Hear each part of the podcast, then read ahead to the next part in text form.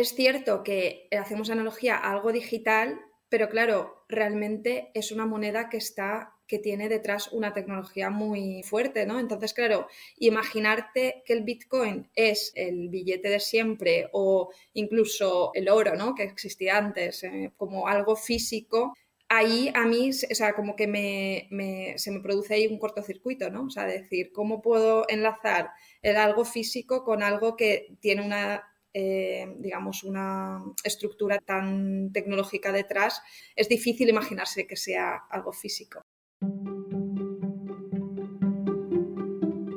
Hola, ¿qué tal? Os habla Lunaticoin y bienvenidos a mi podcast. Bitcoin es difícil. Y no me refiero a su parte técnica ni a las 100.000 ramificaciones que tiene su filosofía. Bitcoin es difícil incluso en los primeros pasos, cuando intentas tomar el control y empezar a guardar tus primeras fracciones. Además, a medida que Bitcoin se hace más global y atrae a nuevos tipos de población, de todas las edades y diferentes conocimientos técnicos, afloran fricciones que quizá para principiantes anteriores no habían sido tales. El podcast de hoy es una conversación abierta con dos principiantes de Bitcoin, con Carmen e Irina, con quienes tratamos lo que Diego Gurpegui y un servidor consideramos que son los tres pasos iniciales para pasar a la acción en Bitcoin. Es un documento muy divertido porque demuestra que cuando estás muy metido en la madriguera, pierdes perspectiva de lo que realmente preocupa y entorpece a los que recién empiezan. Un baño de realidad cargado de anécdotas y un manual de buena comunicación para educadores, desarrolladores y negocios Bitcoin. También si estás empezando en Bitcoin y estás hecho un mar de dudas, creo que es un excelente material para ver que no estás solo y llevarte contigo los tres pasos mínimos iniciales que debes superar. Un podcast fruto del efecto Mark Vidal que demuestra que efectivamente debemos salir más a menudo a la superficie y escuchar a los que empiezan.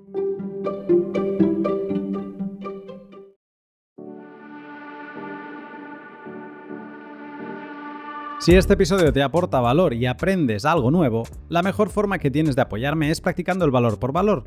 Lo puedes hacer desde cualquier aplicación de podcasting 2.0 como Fountain, link en la descripción, Breeze o podpers.fm, o también uniéndote a mi Patreon.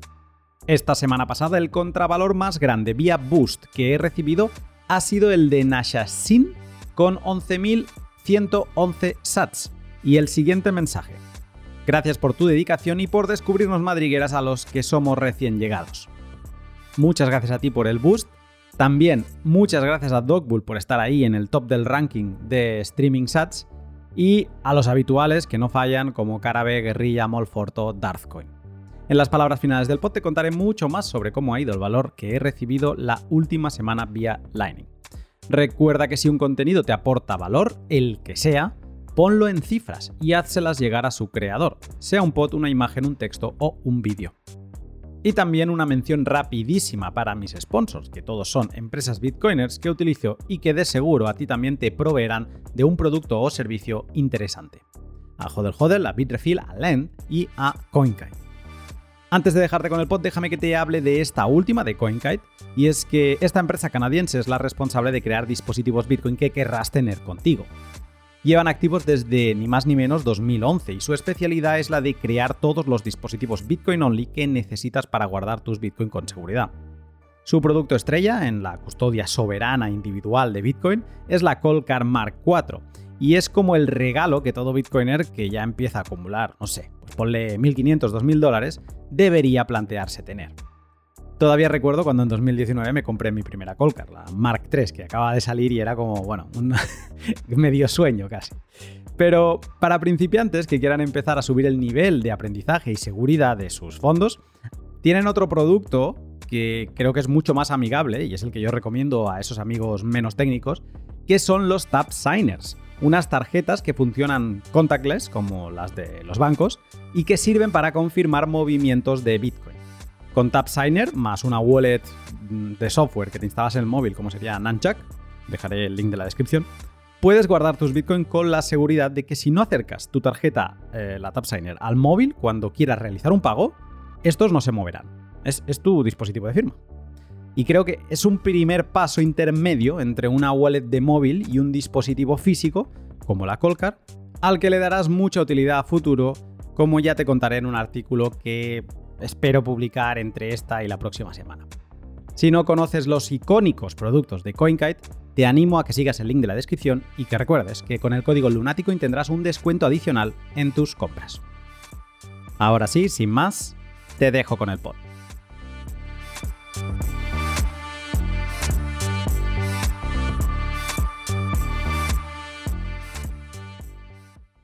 Buenos días, eh, Diego. Buenos días, buenas tardes, Luna. No sé ya si es tarde de día, pero, pero bueno, sean. Eh, un placer volverte a tener aquí, pero déjame que voy a saludar a otras dos invitadas que yo tengo bastantes ganas de saludarlas porque es como un pod especial este, Diego. Siempre estamos en una zona de confort tú y yo, de aquí de relacionarnos entre bitcoiners experimentados y hoy vamos a invitar al podcast a dos personas que creo que nos van a poner en nuestro sitio. Saludo primero a Irina. Eh, buenos días, Irina, ¿cómo estás? Hola, buenas, ¿qué tal? ¿Cómo estáis? Bien, bien, con ganas de saber a ver qué nos vas a contar, te vamos a exprimir un poco. Y también quiero saludar a, Carmen. Hola Luna, ¿qué tal? Este pod, como ya he explicado en la intro, va a ser un pod con lo mínimo que debes saber para pasar a la acción en Bitcoin, pero como nos falta esa mentalidad de principiante, pues ya lo sabéis, tenéis total potestad de detenernos en cualquier momento, de pararnos los pies de decirnos que esto es una estafa, de decirnos que, no os creéis nada de lo que os estamos diciendo. Podéis decir absolutamente de todo. También podéis decir cosas buenas, pero lo malo también, ¿vale? Aceptamos todo. Así que para romper un poco el hielo, quiero hacer unas preguntas y empezaré, por ejemplo, contigo, Irina. Me gustaría saber qué sabes de Bitcoin. Bueno, sí que es cierto que he leído bastante y casi como resumida, resumiendo, diría que es una moneda eh, una forma de poder intercambiar bienes sin que sean, eh, digamos, trazados por lo que es la estructura o la jerarquía establecida a nivel social. ¿Vale? Eh, ¿Bitcoin te sugiere algo bueno, te sugiere algo malo, te da miedo, no te sugiere nada? Bueno, es como tecnología, ¿no? al final está compuesto por todo lo que es la tecnología de blockchain, entonces, bueno, a mí lo que me, lo que me llama es sobre todo por, también por la tecnología que hay detrás y cómo pues, el ser humano ha podido inventar así algo tan único y tan, y tan bueno, tan, tan rompedor. ¿Tienes Bitcoin? No. Nada, no has hecho el paso. No, todavía no. Esto, Diego, que acaba de comentar Irina, me parece interesante. Quizá le podemos sacar un poco de punta a esto de, la tecnología que tiene detrás. Pero bueno, es, una cosa normal esto de que empezar y, como relacionarse con, la, o sea, pensar en la tecnología blockchain como algo que es sugerente y que es, no sé, como no acabar de, ver si Bitcoin, blockchain, si son lo mismo, si no, eso es algo que es normal. Sí, totalmente. Eh, me surge una pregunta por ahí, es muy voy a hacer una pregunta muy específica, Carmen, eh, me puedes responder con sí, no o blanco negro. De lo poco que conoces de Bitcoin, la sensación que te genera, ¿Es algo bueno o algo malo? ¿O algo neutro? Me genera una, sensación bastante positiva. Otra pregunta que me surge, que es la que te iba a hacer originalmente, es, ¿hay algo que, em, que sientas que nadie te pudo explicar del todo bien sobre Bitcoin? Algo que, que, la gente te intentó explicar y nunca terminaste de entender, pero tal vez no porque no lo entendiste vos, sino porque no te lo explicaron del todo bien. Eh, a ver, yo hasta el momento eh, me estoy nutriendo mucho de lo que es lecturas y podcast. Y sí que en algún momento, pues también mantengo conversaciones, pero en este sentido quizá ya son conversaciones más con personas em, que seguramente también tienen una aproximación al Bitcoin como la mía, ¿no? Es decir, que ven el Bitcoin como una cosa, un nuevo tipo de moneda, quizá, y en ese sentido con una aceptación alineada con lo que ha dicho Carmen me da, me genera una pregunta, porque además eh, ambas han dicho lo mismo. Y han hablado de que es una nueva moneda. Les sugiere la idea de una nueva moneda, pero lo que uno pensaría es, pero si ya tenemos otra, como ya podría ser el euro o el dólar, ¿no? O el peso, ¿por qué vamos a rompernos la cabeza con otra? O sea, ¿habéis reflexionado sobre ello? ¿Qué es lo que os atrae, ya teniendo una moneda, qué es lo que os atrae de algo como Bitcoin?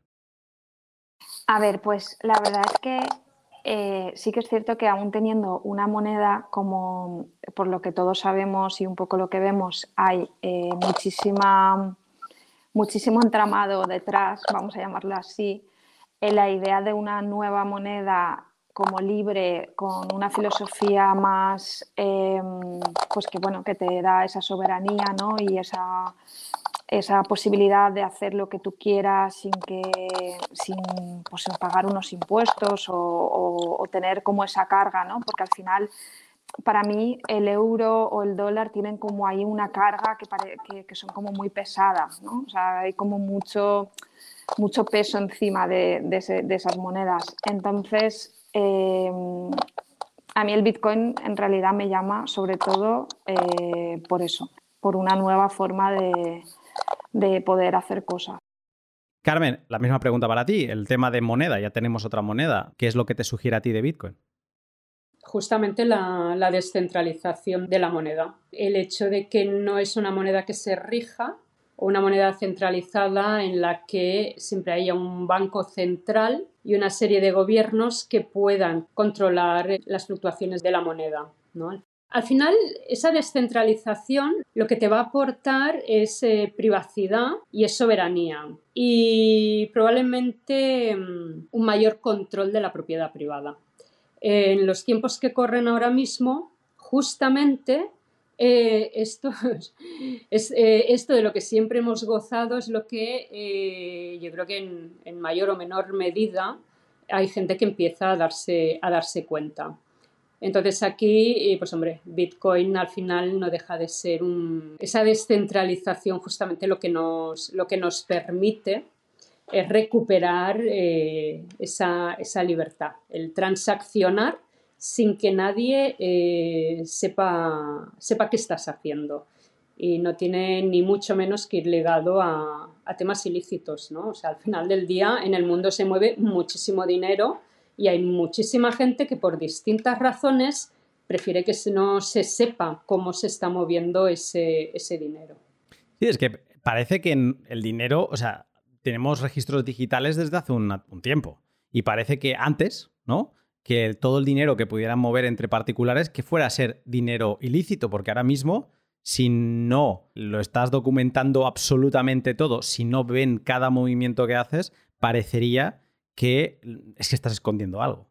Bueno, ¿y qué pasaba antes? ¿no? Eh, antes estamos hablando de milenios. ¿Qué pasa? ¿Que todos, todos eran delincuentes? ¿O qué?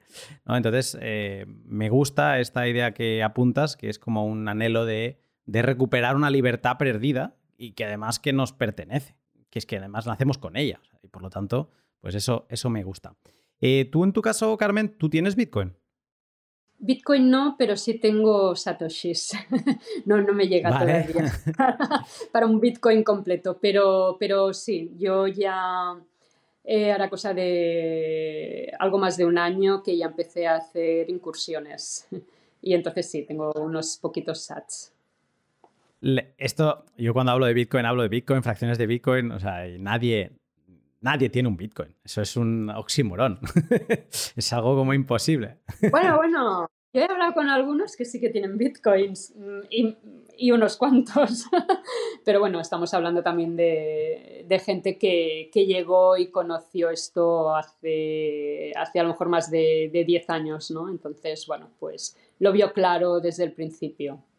Pues después de esta introducción, donde más o menos hemos visto de qué premisas partimos y qué ideas eh, tiene cada una de nuestras árbitras aquí presentes, vamos a ir a los tres pasos que hemos pensado eh, con Diego, que son los mínimos que necesitamos para hacer una introducción a Bitcoin. ¿De acuerdo? Entonces, nosotros lo hemos repartido en tres.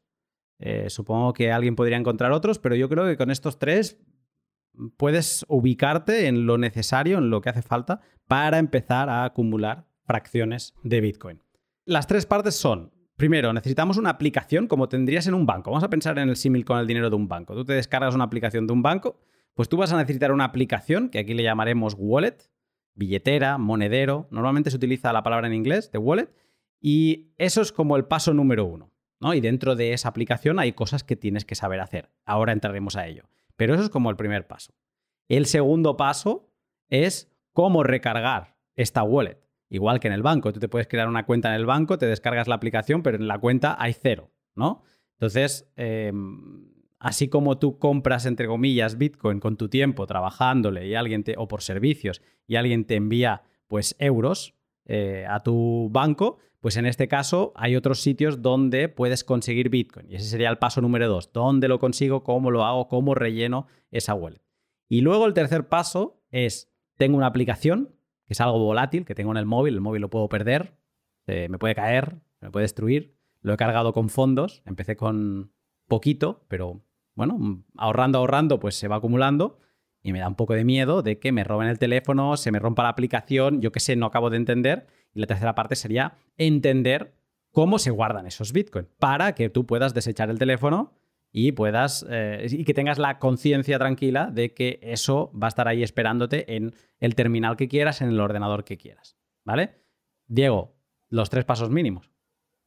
Tal cual, Luna. Eh, mi sensación, ahora que los estabas nombrando, después podemos preguntarle a Carmen y a Irina si opinan lo mismo, es que el paso 1 y el paso 2 son bastante intuitivos porque son cosas que hacemos con la aplicación del banco, como vos comentabas, ¿no? O sea, creo una cuenta eventualmente, tengo para enviar, para recibir, em, y por otro lado también tengo que entender cómo recibo. Pero el paso número 3 es nuevo, porque si yo tengo plata en el banco no tengo que hacer nada extra para resguardarlo. ¿no? Mi sensación es como que el paso 3 es, es por ahí uno de los más desafiantes para a quien que recién entra, ¿no? No sé qué opinan Irina, Carmen. Mira, Diego, fíjate que para mí el paso 1 ya es el más difícil. Yo antes os comentaba, sí, yo tengo, yo ya he empezado a comprar bitcoins, pero los tengo en el exchange porque no sé todavía cómo acabar descargándolo en un wallet. Yo en, mi móvil me, descargué Blue Wallet, ¿vale? Entonces luego me he ido al exchange intentando de alguna manera, oye, pues que eh, sincronizar ambas aplicaciones, ¿no? O sea, lo que es el, eh, mi cuenta del exchange sincronizarla con mi, cuenta del wallet o con mi, wallet directamente. Y o sea, he tenido que acabar hablando con el exchange, y menos mal que es un exchange que al otro lado hay un teléfono y alguien que te habla, porque de esto también se podría hablar mucho de exchange. Oye, y vamos, en mi caso no me está siendo nada fácil aprender a, descargar eh, bitcoins en el wallet. Y te estoy hablando de una hot wallet, ¿eh? o sea, ya si vamos a una hard wallet, esto ya es... Esto es muy interesante lo que dice Carmen, porque es como que nosotros lo damos como por hecho, tema de poder, eh, que es facilísimo, es como si ya has conseguido Bitcoin, pues te lo pasas a tu wallet y es un paso que ahí se queda, o sea, no, no lo explicamos más. Y es algo que, bueno, ahora entraremos un poco más en detalle, pero que estoy viendo que causa problemas. En tu caso, Irina, esto no sé si alguna vez le has echado un vistazo a esto de las wallets o como de momento no tienes ni Bitcoin, has dicho, el día que me ponga me pondré. ¿O cómo suena todo esto? A ver, em, sí que es cierto que Carmen ha dicho muchas cosas que no he entendido nada, ¿vale? Por hacer el, esto de árbitro. Y luego, en mi caso, por ejemplo, yo estuve eh, con unos conocidos que estaban empezando en el tema del Bitcoin y solo el hecho, me acuerdo, de explicarme, o sea, yo no lo llegué a hacer porque me parecía como un poco muy mundo, pero el tema de la contraseña, que me la tenía que anotar en un papelito y no lo tenía que perder y no sé qué, eso ya me generó tan rechazo de decir, vale, tengo que esperar a que esto evolucione, a, que sea como más intuitivo o sea más fácil, porque eso de apuntarme una contraseña que es súper, no sé, como un chorizo ahí, eh, guardármela, que ni, me acuerdo que como que hice el paso, la guardé, pero no llegué nunca ya luego, por lo tanto tampoco sé decir luego los pasos que dimos porque no los recuerdo. O sea, mm, me pareció como una locura de, difícil. ¿Te, agobiaste nada más empezar? Sí, o sea, tal cual. O sea, fue como de esto, esto no lo veo, o sea, más que ya no agobio por decir tal, porque al final, eh, como todo, uno lo aprende y ya está, sino como que no me dio, no me transmitió confianza, ¿vale? O sea, fue como vale, me gusta mucho lo que leo, me gusta mucho lo que hay detrás, eh, las cadenas de bloque, etcétera, etcétera, que es infalible, que nadie lo puede tocar, tal, no sé qué, muy bien, pero yo, eh, mi experiencia de usuario, por decir una manera, el ponerme a crear la, mm, eh, o sea, abrirme la aplicación, abrirme la cuenta y hacerme el tema de la contraseña, ahí ya para mí fue un, un pain ahí muy grande para, para el usuario. Diego, que te veía con ganas de hablar. No, no, me parece súper interesante todo lo que están comentando. eh, problemáticas que uno a veces no ve e incluso terminologías que, me quedaron muy interesantes cuando vos, Carmen, por ejemplo, hablabas de sincronizar tu cuenta del exchange con tu, con tu wallet y, son formas de verlo que nunca lo había visto de esa manera y me hacen entender la complejidad también que hay cuando uno recién se enfrenta con esto, ¿no? Eh, no sé, es muy interesante, como que ya quiero empezar a hablar de todo esto con ustedes. Y la, interfaz de usuario, otro concepto, yo lo de la de sincronizar que había dicho Carmen me la había apuntado, la que ha dicho Irina de la interfaz de usuario, la experiencia de usuario, perdón, que tiene que mejorar. Y eso también es muy importante y hemos visto, quizá podremos dar alguna recomendación interesante para Irina y para Carmen, de algunas wallets que han ido apareciendo en los últimos años, tampoco muchos, que han mejorado mucho esta experiencia y que incluso hacen una abstracción de estas palabras que sí, para el que empieza es como un artilugio, un artefacto que les aparece en su vida que dice, ¿y ahora qué tengo que hacer yo con esto? O sea, es tan, como, o sea, ¿cómo no lo voy a poder guardar yo esto en mi ordenador? ¿no? ¿Cómo no me voy a poder hacer? No, eso ya lo digo ahora. No, no es seguro porque en tu ordenador hay varios ojos, puede haber malware, virus y demás, y se te pueden llevar esas palabras y esas palabras, que son, suelen ser 12 o 24 palabras, son el acceso a tus bitcoins. Es como lo más importante, eso hay que protegerlo totalmente fuera en el mundo offline.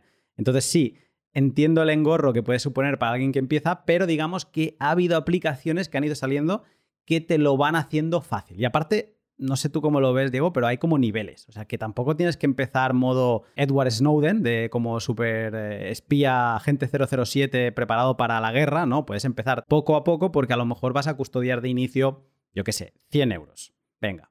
Luego vas a custodiar 500. Bueno, venga, va y luego a lo mejor te planteas a partir de 1000, 1200, dices, bueno, esto ya empieza a ser un salario mínimo, ¿no? O más o menos. Entonces, a lo mejor me interesa eh, empezar a o hablar con alguien que me eche una mano o lo que sea, o subir el nivel. O sea, que también que la gente entienda que, que no tienen que ser unos expertos nada más empezar, que se puede empezar poco a poco.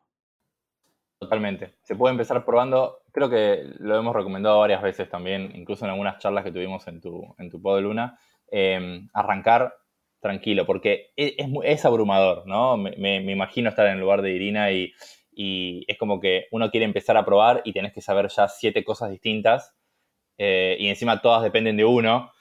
Y es como, es, complicado y es mucha responsabilidad, encima es, dinero, entonces, sí, hay, que empezar de a poquito. Em, y permitime que, me meta ahí un, un, segundo, Luna, porque me quedé con algo que me interesaba saber, Irina, ¿qué palabras o qué cosas de las que dijo Carmen eh, no entendías?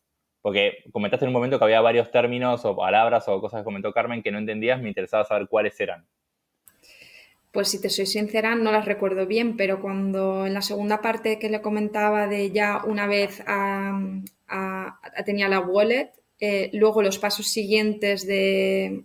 Ahí ya me perdí. O sea, porque digamos que yo como mi experiencia fue solo el descargarme la aplicación, y el tema de la contraseña y ahí me paré, pues todo lo que Carmen a partir de ese punto ha contado después, ya yo, yo ya me he perdido, pero no, me, no recuerdo las palabras exactas.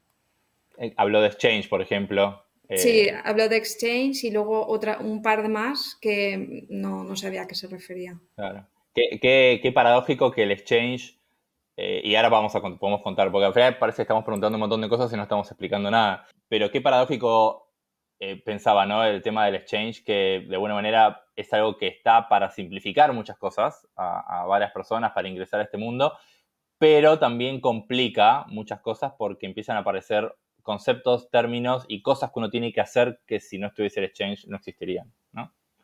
Pensamiento en el aire. Carmen, ¿querías añadir algo? Sí, viene a colación de lo que Diego comentaba antes. Em, claro, el entrar en, Bitcoin a comprar es relativamente fácil cuando estamos hablando de un exchange centralizado, ¿vale? Eso es como si entras en Amazon con tu tarjeta de crédito y compras cualquier cosa. Es decir, esa primera llegada es muy sencilla. La brecha, yo creo la primera brecha que, podemos encontrar algunos está ahí. ¿Cómo retiro de un exchange centralizado, y estoy hablando de momento solo centralizado, ¿eh? porque si nos vamos a hablar de change descentralizado, eh, ya es una locura, ¿vale? La primera brecha importante que, encontramos es esta, retirar esos, esos bitcoins y llevártelos, y llevártelos al wallet. Y a partir de ahí, que te estoy hablando que esto es la, os estoy hablando que esto es la primera brecha, a partir de ahí, todo lo que viene detrás es eh, la sensación que da es que cada vez es más complicado. Entonces, si tú intentas abordar todo esto solo y no eres una persona, eh, es decir, que tu, nivel eh, con, la, informática y la tecnología es un nivel usuario, ¿vale? que somos la, mayoría, todo eso es muy complicado, ¿no? Es decir, esas serían las barreras que, nos vamos encontrando y que batir esas barreras no es, no es fácil. ¿no? Al final es como si necesitas a alguien que, ya pasó antes por ahí que te lleve un poco de la mano. La mezcla es tener ganas, eh, que esto te siga animando a seguir, la otra que tengas alguien que te ayude, pero sobre todo es tener ganas, porque si es tan difícil, lo más normal es que digas, bueno, ya está, si tengo los euros. Si, si, no, o sea, si no tienes ganas, que para mí es encontrar razonamientos, eh, una idea que te empuje, esa gasolina que nunca se acaba, si no tienes eso, es que es, normal, escuchándos, estoy dándome cuenta de que sí, que lo normal es decir, uff, complicado, mejor me voy a, voy a tomar un algo en, al bar y ya está, ¿no? con los amigos.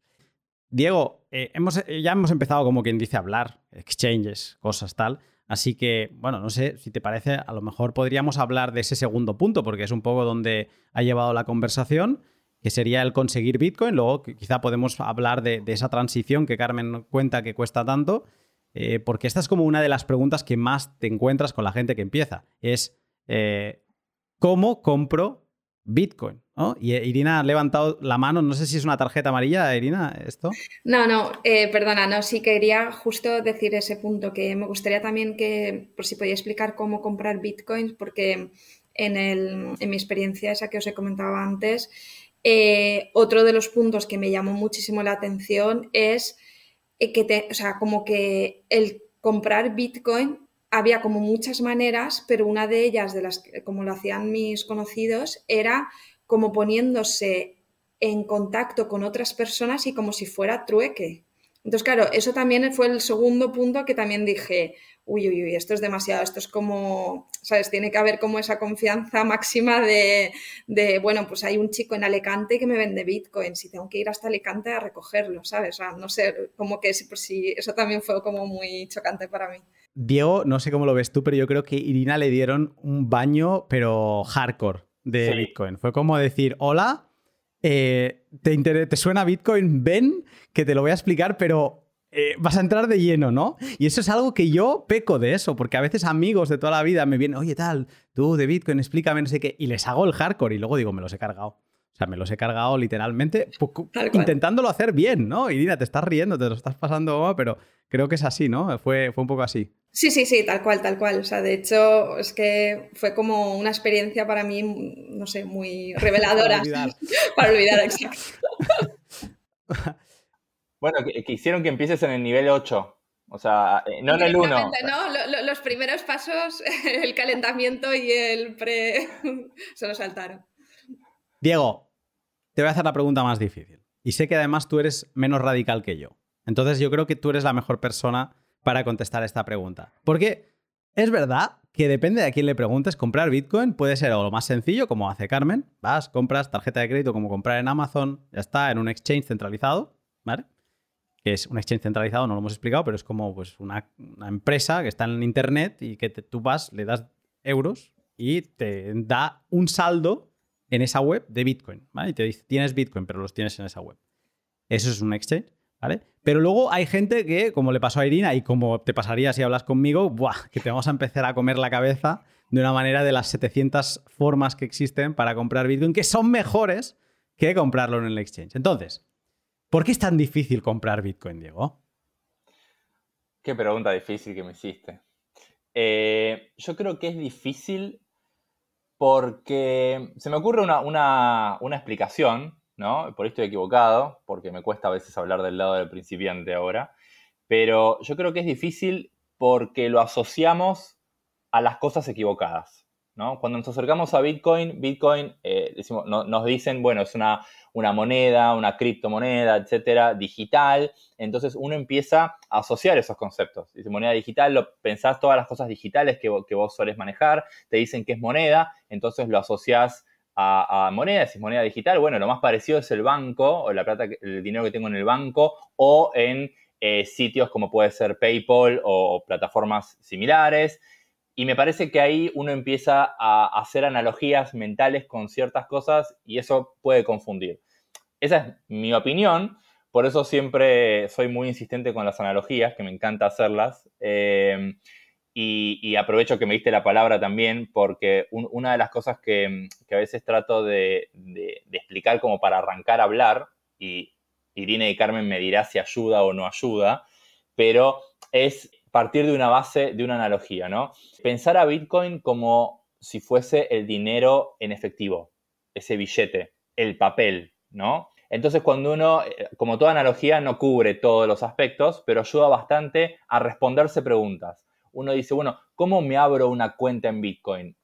Y ahí dice, bueno, pero ¿uno se abre una cuenta en billetes en efectivo? No. ¿Los tenés o no los tenés? Eh, el billete en efectivo lo, digamos, lo, tengo que, le tengo que pedir a alguien que, que, lo mueva, que lo transfiera. No, lo tengo en la mano y yo soy el responsable. Yo elijo cómo guardarlo, yo elijo dónde guardarlo y si se me pierde o se me rompe, es responsabilidad mía. En ese tipo de aspectos es donde Bitcoin es parecido. Es más parecido a eso que a la cuenta bancaria. Y me parece que si, si, uno abordase el tema de este ángulo, por ahí ayudaría a entender varias cosas, como por ejemplo, y vamos a una de las preguntas, ¿no? ¿Dónde lo consigo? ¿Cómo, cómo me hago de Bitcoin? Entonces yo cuando, cuando alguien me pregunta esto, digo, bueno, ¿cómo te haces de otras monedas en papel, por ejemplo? ¿No? Y uno dice, bueno, sé, voy a una casa de cambio, tal vez. Bueno, esos son los exchanges en el mundo Bitcoin, por ejemplo. Sí, perdón, quería eh, hacer un, bueno, eh, preguntar un poco más bien eh, lo que decías de hacer la analogía. Claro, es cierto que hacemos analogía a algo digital, pero claro, realmente es una moneda que está que tiene detrás una tecnología muy fuerte, ¿no? Entonces, claro, imaginarte que el Bitcoin es el billete de siempre o incluso el oro, ¿no? Que existía antes, eh, como algo físico, ahí a mí, o sea, como que me, se me produce ahí un cortocircuito, ¿no? O sea, decir, ¿cómo puedo enlazar el algo físico con algo que tiene una eh, digamos, una estructura tan tecnológica detrás y, de hecho, eh, pues bueno, todo lo que es la minería, etcétera, etcétera, pues claro, es como que es difícil imaginarse que sea algo físico. No sé si... Es abrumador cuando se rascas un poco y entonces dices, vale, no tenía ni idea, pero ahora sé que existe algo que es la minería. Eh, se me han salido las preguntas típicas de si es digital, por qué no se puede copiar como copiarías una imagen, ¿no? y entonces empiezas a, a buscar justificantes que te van abriendo las razones, ¿no? O sea, tú preguntas y Bitcoin te da las respuestas, Internet, la gente, pero claro, te va abriendo unos campos que de golpe dices, madre mía, pero si de golpe entraba yo a una iglesia de pueblo y esto se, se ha convertido en una catedral. O sea, como que dices, yo no sé ya no, cómo tomarlo. ¿Esto pasa? Totalmente. Y luego todo el tema de cuando es descentralizado, eh, no descentralizado, o sea, todo lo que Bitcoin pretende conseguir, claro, ahí también hay como muchísimas dudas, por ejemplo, yo que yo en mi caso que todavía no tengo respuesta. Sí, yo a colación de la analogía que hacía Diego, me cuesta verlo de la manera que lo enfocas, Diego, porque al final el, dinero fiat está a mano. Cuando digo a mano, no digo solo físicamente en nuestra mano, ¿vale? Tarjeta de crédito y fluye por todas partes. Claro, Bitcoin al final no lo olvidemos, ¿no? No deja de ser una tecnología detrás y justamente tenemos este podcast porque mm, nos cuesta eh, entender y necesitamos aprender cómo mover y transferir bitcoins, es decir, requiere de un aprendizaje. En la moneda fiat, bueno, si vas con tarjeta de crédito, vamos, lo más fácil del mundo. Si vas con efectivo, solo con que sepas mm, sumar y restar para que cuando pagues el cambio te lo den correcto, no tiene mucho más. Aquí es una moneda que eh, por primera vez hay que aprender a utilizarla que seguramente en unos años escucharemos este podcast y nos vamos a reír porque nos parecerá lo más simple del mundo, transar con bitcoins y, vendrá gente detrás que, eh, que, se, que, entrará aquí sin ningún tipo de, dificultad. Esto es así, es, tecnología al final, ¿no? Eh, es... Me encanta. estaría todo el rato, no sé tú, Diego, pero yo estaría todo el rato escuchándolas porque es que me encanta, porque es, eh, es tan real todo lo que dicen, es tan genuino estas dudas que, es que es lógico, ¿no?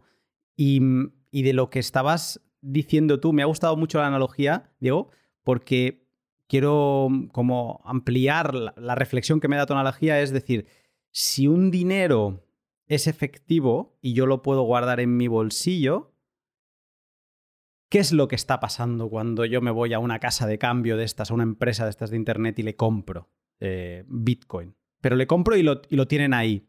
Es como que yo le estoy comprando a alguien y ese alguien me dice, vale, no te preocupes, ya lo he comprado por ti, yo lo tengo aquí. Siempre que entres con este email y esta contraseña que tú has escogido, yo voy a saber que eres tú y te voy a decir, efectivamente, compraste, vamos a poner, un Bitcoin. Pero si empezamos a tirar del hilo, ¿por qué los Bitcoiners a veces te pueden dar como diferentes opciones de dónde comprar? Creo que está relacionado con esto, ¿no? En la esencia de Bitcoin es ser un efectivo, pero digital, y por lo tanto la esencia de Bitcoin es que tú tengas tus monedas, mientras que todos estos servicios, como serían las casas de cambio, los exchanges, te lo hacen muy fácil, pero no estás teniendo tú las monedas. Y entonces, como Bitcoin, y esto es otra madriguera que no es que quiera entrar ahora en ella, pero como Bitcoin está muy relacionada con la libertad y con que nadie te diga lo que puedes o no puedes hacer, pues entonces cuando empiezas a estudiar y a escarbar un poco en lo que es Bitcoin, de golpe empiezas a decir, mm, pues no sé si me convence el tema de dejar las monedas que me las guarde otro, porque eso es lo que ya tengo en el banco. Y yo ya sé que el banco a veces me pone problemas porque se me traga la tarjeta a un cajero y entonces me quedo colgado el fin de semana, o porque, yo qué sé, mm, por cualquier historia, ¿no? Eh, todo el mundo hemos vivido problemas con el banco. Entonces dices, mm, pues entonces a lo mejor empiezo a entender cuál es la razón de Bitcoin, ¿no? El poder operar digitalmente sin tenerle que pedir permiso a nadie, como hacemos ahora con nuestra banca digital. Y em, entonces quizá ahí empiezas a entender que algunos nos ponemos pesados con otras formas de conseguir Bitcoin. Que como esta hardcore que le enseñaron a Irina, que seguramente con un amigo con paciencia, con un café y con dos horas por delante, sería la que yo intentaría explicarles. Por aquello de, según mi opinión, llevarlos a la mejor forma de entrar a Bitcoin, pero que seguramente es la peor a nivel experiencia de usuario. Concuerdo, Luna, con lo que dijiste. Y me, dejó pensando también lo que, lo que comentaba Irina, no solamente su, experiencia hardcore que tuvo hasta ahora, sino la dificultad también de la analogía, porque después de que yo la, dije en voz alta, eh, me quedaba pensando, es complicado porque por un lado viene alguien como yo y, te dice, mira, esto pensalo como que es efectivo, pensalo, entonces no tenés que abrirte cuenta en ningún lado, eh, lo controlas vos, eh, etcétera, y, la persona puede decir, bueno, entonces lo guardo, o sea que están en, en mi teléfono móvil, o sea que si pierdo el móvil lo pierdo, y en realidad no, no, no, porque ahí es donde, ahí es donde la analogía se rompe y empieza a ser digital. Y es muy confuso porque, y eso eh, ya lo dijo en su momento el creador de, Bitcoin, ¿no? Satoshi, en algún posteo, en algún texto por ahí dando vueltas, que decía que era muy difícil explicarlo porque era muy difícil compararlo con algo que existía, ¿no? Eh, y no estoy aportando nada útil, solamente estoy reflexionando sobre lo difícil que debe ser, pero...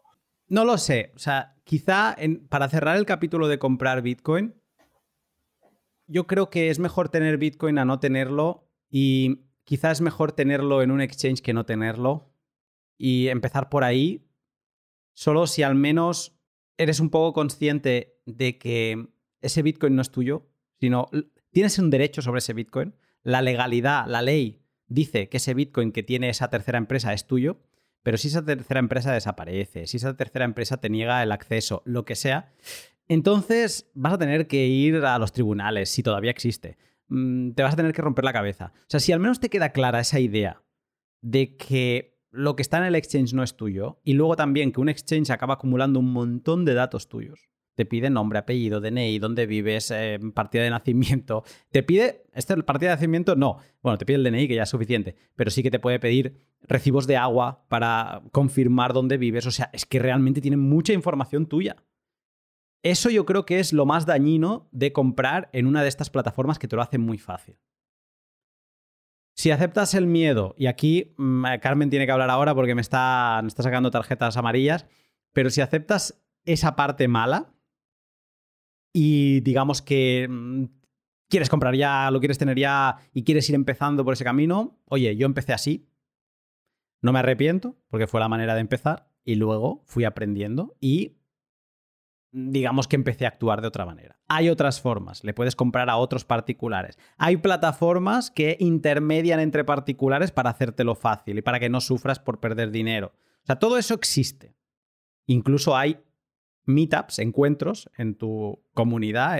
Hay, una página web que dejaré en la descripción para ver si hay algún meetup que eso son reuniones que se, de gente casual que hablan de Bitcoin y explican cosas. Y hay algunos que son más para principiantes, otros para más técnicos. Y a lo mejor en, esas, en esos encuentros encuentras a alguien que eh, te puede vender Bitcoin. Entonces, pues mira, la confianza del momento de que no se, te van a, no se te vayan a ir con el billete de 50 hasta que tú no recibas eso. Entonces, hay maneras, pero si alguien necesita aquello, romper el hielo y le da miedo si es una mala opción empezar por un exchange, bueno, que tenga claro lo que acabo de decir y si lo tiene claro, pues adelante, yo empecé así. Carmen. Sí, eh, justamente eh, comentabas, eh, oye, mm, tú puedes dejar tus bitcoins a lo mejor en un exchange centralizado y si desaparece, lo pierdes, tal, oye, puedes denunciar a ese exchange para intentar recuperarlo por ahí, ¿no? Claro, por eso es fácil comprar bitcoins en un primer momento, esa primera compra en un exchange centralizado, ¿vale? Porque al final ahí tú firmas y ahora me van a odiar todos los bitcoiners, un KIC. Tú firmas un KIC y eso es una garantía de que tú has estado ahí y que has estado comprando y con eso puedes reclamar. Por eso es fácil, porque esa manera no, no es eh, para nada distinta de cómo podamos nosotros transar con otras plataformas para comprar otras cosas. La parte disruptiva justamente viene ahí cuando quieres retirar Bitcoin o cuando justamente porque tú dices, oye, mm, que sí, que sí, que, yo voy con Bitcoin, mm, con todo hacia adelante, pero además justamente porque yo creo que esto es lo que a mí me garantiza libertad, soberanía. Entonces me voy a un exchange eh, descentralizado. Bueno, eh, yo he entrado en exchanges descentralizados y no me he atrevido a eh, transar con nadie. Porque, primero de todo, no hay KIC. Tú dices, pero yo para qué quiero un KIC si yo estoy en Bitcoin? Porque quiero mi privacidad. Ya, ya, pero... KIC, para quien no lo sepa, es, significa Know Your Customer en inglés, que viene a ser conoce a tu cliente y es todas estas políticas de preguntarte absolutamente todo sobre ti, ¿no? Es, esto. Exacto. Entonces, tú entras en un exchange eh, descentralizado hay de todo, ¿vale? Hay algunos, oye, pues que, mm, bueno, pues parecen, la, imagen que tú ves de la plataforma, pues parece relativamente sencilla, ¿vale? Ahora, los hay otros exchanges descentralizados donde toda la pantalla es negra, que tú dices, madre mía, creo que me estoy metiendo en una cueva, no sé si aquí hay alguien y no sé cómo voy a salir de aquí, ni si em, de aquí voy a salir o con mi dinero fiat o con, o con bitcoins o salgo desplumada mm, por completo, ¿no? O sea, fíjate que incluso llegando a bitcoin por la parte más filosófica, ¿vale? Em, puedes llegar a plantearte el KIC, o sea, imagínate. entonces, eh, lo que comentábamos, ¿vale? El primer paso es relativamente fácil, pero yo creo que cuando llegamos a este podcast lo que queremos es ir a aprender la, parte complicada, la parte difícil, pero que al, final ese es el meollo de la cuestión. O sea, no, no, no queremos Bitcoin para comprarlo en un exchange completamente centralizado, porque vamos, ahí ya, pues imagínate, tú te coges un exchange centralizado eh, y encima a esto le añades una tarjeta Bitrefill, donde ya, ¿para qué quiero mi wallet? Me lo descargo en Bitrefill y, ya está, tengo una tarjeta de crédito con bitcoins para comprar. Más fácil, imposible. Yo creo que al final esa no es la idea de, Bitcoin. te interrumpo un momento para hablarte de mis otros sponsors. Me encanta que Carmen e Irina me hayan dejado votando todas estas ideas sobre comprar Bitcoin en lo que ellas han llamado exchange descentralizados. Hodel Hodel caería dentro de esta clasificación y es la página web que yo recomiendo a los bienaventurados que deciden subir el nivel de privacidad en sus compras, saliendo de la comodidad sin privacidad de los exchanges centralizados. Hodel Hodel es la web donde podrás hacer lo que Irina ha llamado ponerse de acuerdo con otro particular. Suena riesgoso desde fuera, pero aunque hemos de recordar que todo comercio son acuerdos entre particulares, y así ha sido a lo largo de la historia, también hay webs como Hodel Hodel que os entienden y que por eso existen, para eliminar de la ecuación cualquier posible estafa que un vendedor de Bitcoin pueda intentar hacerte. Bitcoin es dinero programable y como tal puedes crear un contrato, tranquilo, que de eso se ocupa Hodel Hodel, que custodia los Bitcoin que el vendedor va a entregarte al precio pactado eh, cuando tú le pagues, ¿no? Si lo haces y el vendedor, imagínate que no, no te quiere entregar los satoshis que se comprometió a darte, pues no pasa nada porque esos satoshis están bloqueados y Hodel Hodel intermediará para que te acaben llegando. Todo sin tener ninguna obligación de ceder datos personales y sin riesgos que podrías pensar que tiene. Si quieres ver cómo compro yo en Hodel Hodel, en la descripción tienes un tutorial con el paso a paso, así que cuando tengas dominados los tres pasos hoy tratados, anímate a probar Hodel Hodel siguiendo el link de la descripción. Y Bitrefill, que muchas gracias Carmen por también traerlo al podcast, y es que Bitrefill es de los servicios Bitcoin que seguramente más Bitcoiners han utilizado. Bitrefill te permite comprar de todo pagando con Bitcoin. Es una forma interesantísima de vender sin tener que pasar por ningún exchange. Vas a Bitrefill, seleccionas la tarjeta regalo del servicio que te interesa, le indicas el importe que quieres comprar y esperas a que aparezca en pantalla el código del cupón a canjear. Así de fácil. Ahora mismo, entrando en bitrefill.com, en, dándole la pestaña de España, veo las siguientes tiendas destacadas. Zara, MediaMark, Corte Inglés y Zalando. Y debajo una tienda que pronto utilizaré para comprarme Hogwarts Legacy, un videojuego que le tengo muchas ganas, y esa tienda donde lo haré es Steam. En bitrefill.com, eh, pero en Argentina, veo, por ejemplo, a Frávega, Día o Carrefour. Bitrefill funciona en todos los países del mundo, así que independientemente desde donde lo escuches, entra a Bitrefill y prueba la experiencia de vivir la economía circular de Bitcoin. Ah, y recuerda que tienes un descuento del 5% de Satsback en tu carrito de la compra, eso que te pone a veces añadir un cupón, pues ahí le pones lunático en mayúscula y tendrás un 5% de em, devolución en Satoshis. Pero esto solo va a durar una semana más. Porque estaba desactivado, pero ahí les lloré un poco y lo activaron. Pero le debe quedar una semana, semana y media como mucho. Así que os animo a que lo aprovechéis. Y antes de cerrar, aprovecho el momento para agradecer a Joder Joder y Bitrefield que han renovado su apoyo durante 2023 con el podcast. A por el cuarto año juntos es una maldita locura, sobre todo porque empezaron apoyando un podcast que lo escuchaban cuatro amigos y, encima en español. Que entiendo que para negocio el inglés es lo que debe mover más. Pero bueno, oye, agradecido de corazón y vamos a por el 2023. Me has hecho pensar en una película que quizá la habéis visto que se llama Minority Report de Tom Cruise, una distopía futuro. En un momento donde él circula con un coche que ya son todos rollo como Tesla, pero multiplicado por 10, eh, o sea, de automatismos y demás. Y él cuando circula por la ciudad es como que el, coche le toma el control, ¿no? No le deja. Cuando él quiere girar el coche, se lo secuestra la policía porque está buscado y es como que ya no le deja girar, ¿no? Es como que ya. El, el coche es una cápsula, en verdad, donde él va metido y él ya no tiene el control, ¿no? Pero luego ese coche sale de la ciudad en cierto momento y cuando él se pone off-road por calles como las o por caminos como los que conocemos ahora, ahí es donde sí que él tiene el control de su coche y él hace y lo lleva donde quiere.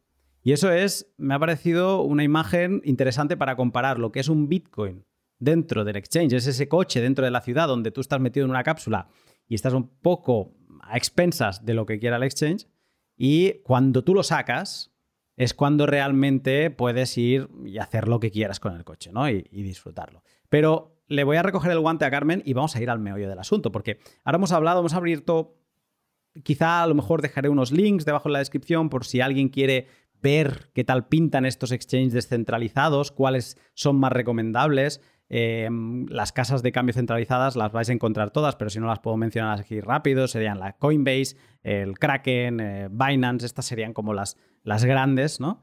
Entonces, eh, pues bueno, ahí que cada uno decida. Pero venga, vamos a asumir que o hemos conseguido una plataforma centralizada o estamos a punto de hacerlo en una descentralizada y nos empezamos a plantear, pues, venga, pero lo voy a custodiar yo. Pero esto hemos dicho que necesitamos una wallet. Pero a partir de ahí hay cosas, Diego, que, de las, con las que nos tenemos que familiarizar. No sé, mm, te dejo escoger por cuál empezarías, porque tú abres una wallet y empiezas a ver cosas y esto te parece tecnología extraterrestre.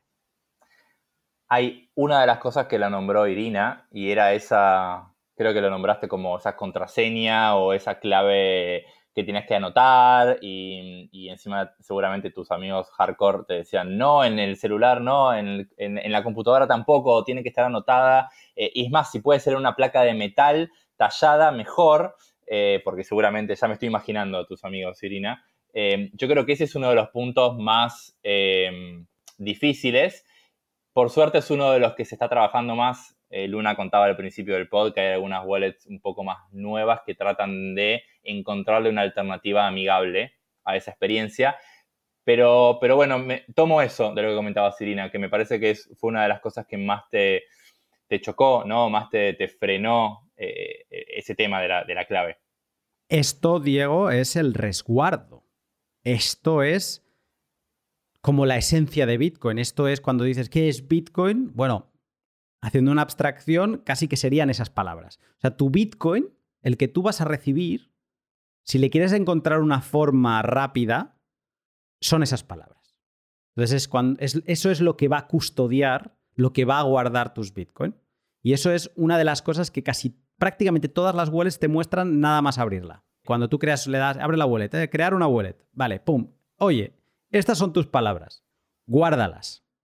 Y las nuevas wallets que hablo que, te lo hacen más fácil, a lo mejor no te dan las palabras, pero o te piden un email o te dan un codiguito, algo al final vas a tener que guardar. Porque un email, incluso, aunque sea tu email, lo tienes que acordar. O sea, algún sitio, en algún lado se ha de guardar esa información. Porque Bitcoin, si es Bitcoin de verdad, si no es Bitcoin en una página web, si es Bitcoin de verdad, eh, está respaldado por un número. Bitcoin es muy bonito porque son matemáticas. Y detrás de cada fracción de Bitcoin hay un, hay un número. Entonces tú cuando guardas Bitcoin lo que estás haciendo es guardando un número que solo tú puedes saber.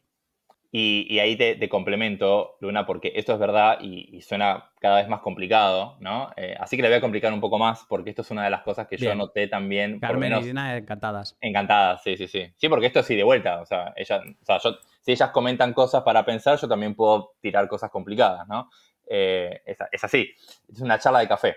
Eh, una de las cosas que yo noté que a veces es complicado de entender es la, gran pregunta, ¿dónde están los bitcoins? ¿No?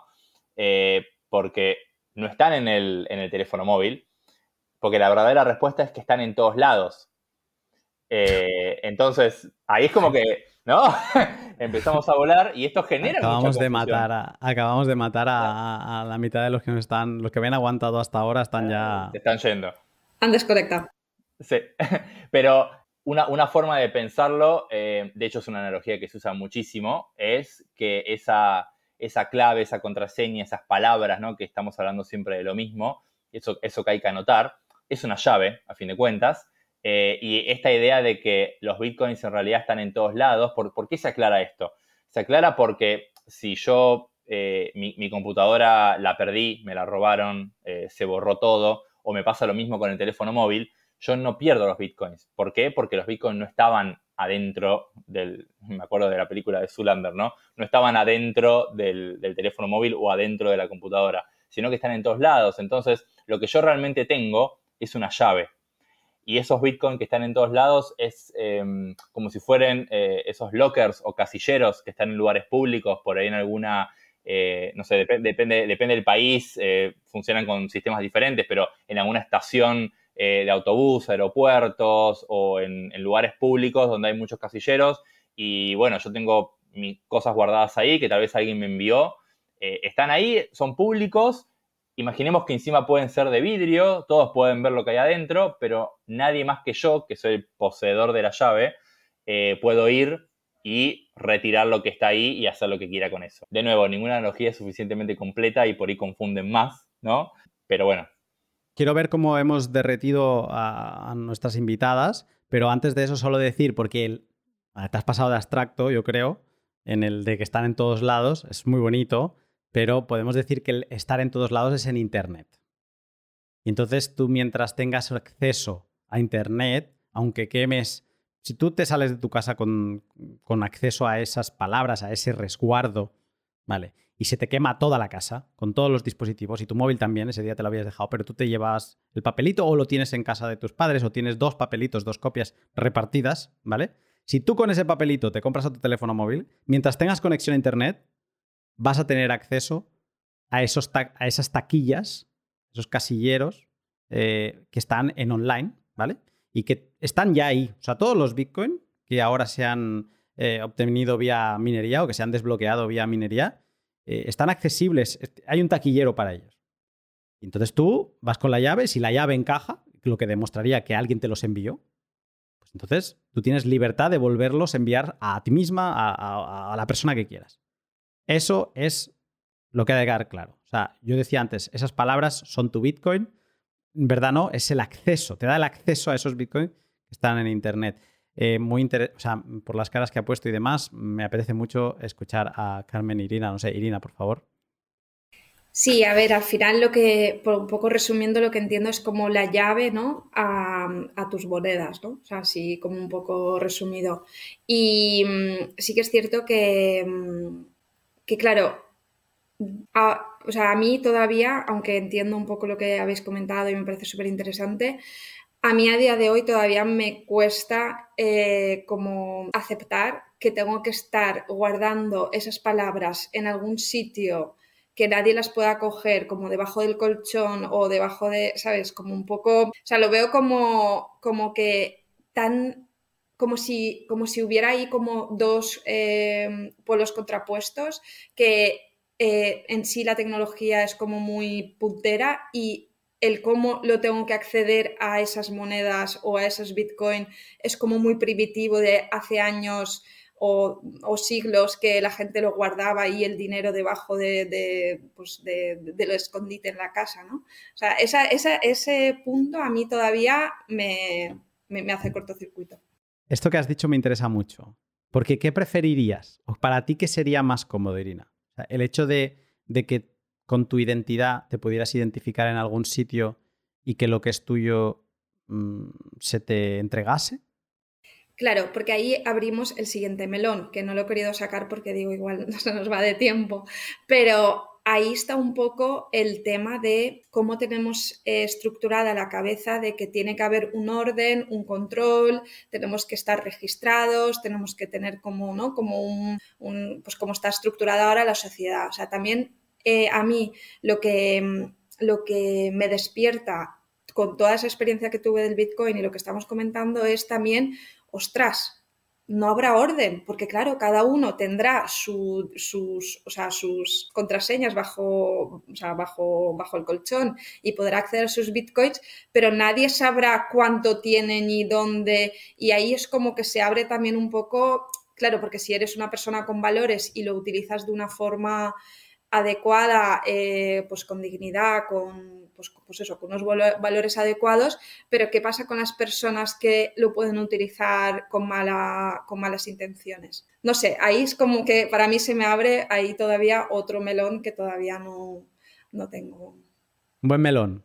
Yo te diría que no lo dejes y que lo sigas explorando porque te lleva a muy buenos puertos ese melón. Y solo dejaré una coletilla y es que Bitcoin se inventa en 2009 pero la humanidad viene existiendo desde milenios antes, ¿no? Entonces, todos los delitos y todas las cosas malas que podían darse, eh, pues ya se daban sin Bitcoin. Y con esta propiedad radical, que es lo que te aporta Bitcoin, que solo sepas tú, ¿no? Lo que venías apuntando tú, ¿no? De que es mío y nadie lo sabe y lo tengo ahí en un colchón. Pero también lo hemos vivido durante muchos siglos con el oro, la plata y demás. Entonces, que, bueno, que se puede tirar del hilo y que a lo mejor se llega a unos puntos donde decir, bueno, pero si es que ahora mismo, aún teniendo todo este control, se siguen haciendo cosas malas. ¿no? Sí, sí, totalmente, sí, por eso que sí, realmente tienes razón, que sí siguen, o sea, siguen pasando cosas incluso teniéndolo controlado, pero es como que de alguna manera tienes como, o bueno, estamos así un poco programados, ¿no? Como que tienes la sensación de control o de orden porque está todo como, como procedimentado. Pro... Es que Bitcoin es una rotura mental en muchos aspectos. O sea, te hace reflexionar sobre muchas cosas y por momentos no es que te haga tambalear las tu vida, no, porque tú siempre puedes desconectar y ya está, y esto no existe, pero si empiezas a escarbar un poco, puedes encontrar verdades incómodas o cosas que digas, Uf, espera, que tengo que cambiar algunas formas de pensar para que esto me encaje, ¿no? Como esto que hablaba ahora Inés, que me parece fascinante, el, el, el quiero yo la responsabilidad de guardar esa llave que da, como única persona, que da acceso a mi dinero, ostras, no sé si quiero guardar esa, esa llave. Ostras, ¿y por qué no la quieres guardar si es, tu dinero? Bueno, pues ahí eso lo dejo, pero Diego, no sé si, si, algún comentario antes de que hable Carmen. No, lo único que iba a comentar es que e, es, es como lo decís vos, Luna, y mm, no sé si da tranquilidad o no, pero todo lo que vos comentabas, Irina, eh, por lo menos desde mi lado, son todas cosas en las que yo pasé, ¿no? Todas preguntas que me hice, eh, cosas que me, que me replanteé, eh, no solamente estas preguntas tan básicas como quiero yo ser el responsable de, guardar esa famosa clave. Bitcoin es un es algo netamente positivo o tal vez es negativo en, en otros aspectos. ¿Qué pasa con, con, esto? ¿no? Bueno, todo lo que vos decías, estas cosas malas o usarlo con, con ética o no. Eh, te rompe algunos paradigmas, te obliga a pensar y en algunas cosas, que es lo que creo que nos pasó a muchos de los que seguimos y profundizamos para bien, digamos, en, eh, eh, digamos a favor de, es que muchas de las respuestas empezaron a resonar positivamente con cosas que, que uno tal vez ya pensaba de antes o algunos valores que tenía uno de antes y no terminaba de encontrarle ubicación ¿no? mental. Eso es por lo menos lo que me pasó a mí. Así que ese camino que estás transitando eh, es súper normal. Sí, efectivamente. Eh, Bitcoin, te, Bitcoin, rompe todos los esquemas. Es decir, podemos entender, eh, cuando comentabais, ¿no? comentaba Diego, vamos a ver, tú puedes tener una, una, wallet en tu móvil, pero no están ahí los bitcoins. Vale, esto, lo, esto a día de hoy lo entendemos todos, ¿vale? Es una, podemos entender como el apunte contable. Tú tienes tu dinero en el, en el, en el, banco y efectivamente tú sabes que si vas al banco no está ahí guardadito en una caja con tu nombre esperándote, ¿vale? Es decir, obviamente tú tienes unas claves al final también para acceder en, en tu banco. La ruptura eh, se produce justamente cuando tú tienes que ser responsable de custodiar esas claves para poder utilizar el dinero. Y eso ya no puede ser de otra manera. Es decir, em, ese es uno de los grandes cambios que se producen si tú adoptas Bitcoin como moneda. Es decir, a partir de ahora tú eres responsable y tú te responsabilizas de las claves y no las puedes dejar en manos de nadie porque si no volvemos otra vez a la centralización y es justamente lo que queremos, eh, salir de ahí. Eh, entonces, no, queda otra que aprender a responsabilizarte en ese sentido de, las claves. Otra cosa será si, estamos todos preparados para, para, ser nuestro propio banco, ¿no? Porque al final, en el momento en que tú dispones de esos bitcoins que están ahí en la estratosfera, ¿vale? Pero tú tienes unas claves, que es lo que garantiza que tú eres propietario de, esos bitcoins y que los vas a poder mover como quieras y nadie se va, se va a enterar.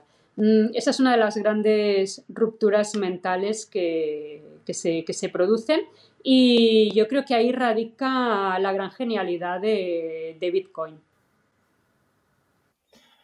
Y una, pregunta que es para todos y me incluyo. ¿No será tal vez que nos acostumbramos mucho en los últimos años a no tener esa responsabilidad? Como decía Luna, durante milenios la tuvimos.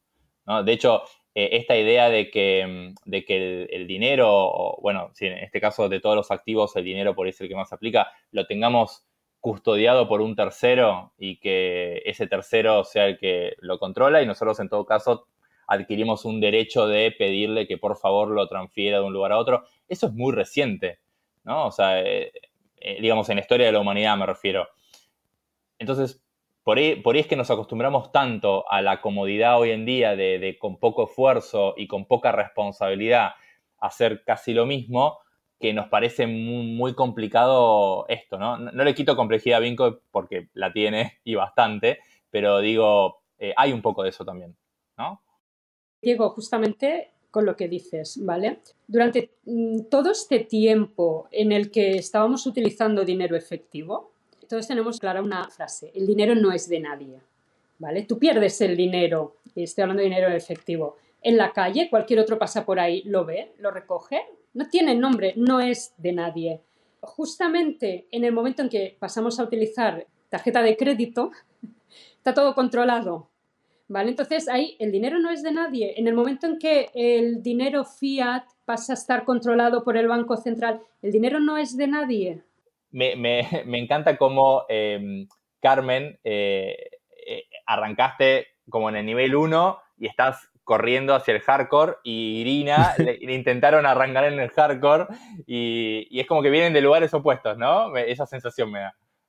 Le hace a uno entender que quizá por pasarse de intentar llevar a la gente por el buen camino, por el buen hacer, puedes conseguir totalmente lo opuesto y que, te renieguen de Bitcoin ya para siempre o que no quieran ni explorar porque yo creo que Bitcoin es un camino fascinante que a lo mejor no te lleva ni a comprar nada de Bitcoin, pero que es fascinante por estas reflexiones que hablábamos, que, que vinimos abriéndonos de estas roturas mentales. Yo creo que ya Bitcoin vale su, su precio en oro o en Bitcoin, pero solo por estas reflexiones.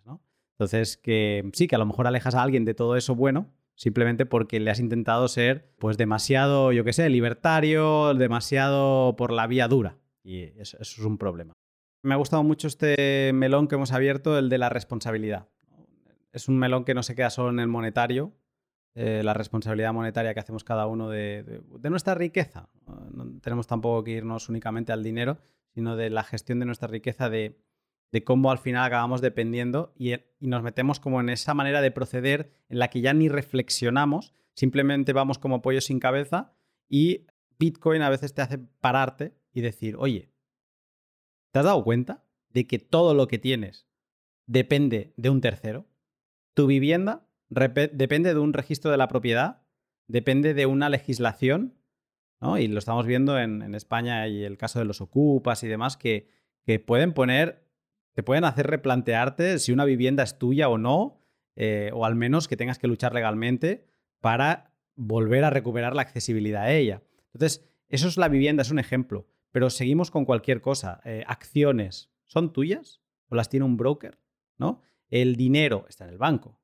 Si utilizas Bizum demasiadas veces, que es como un Venmo o es un sistema de estos de pago rápido, Mercado Libre en, en Argentina, si lo utilizas mucho eh, durante un mes, eh, tu banco te va a llamar. ¿Y por qué estás utilizando tanto Bizum? O sea, ¿por qué estás moviendo tanto capital?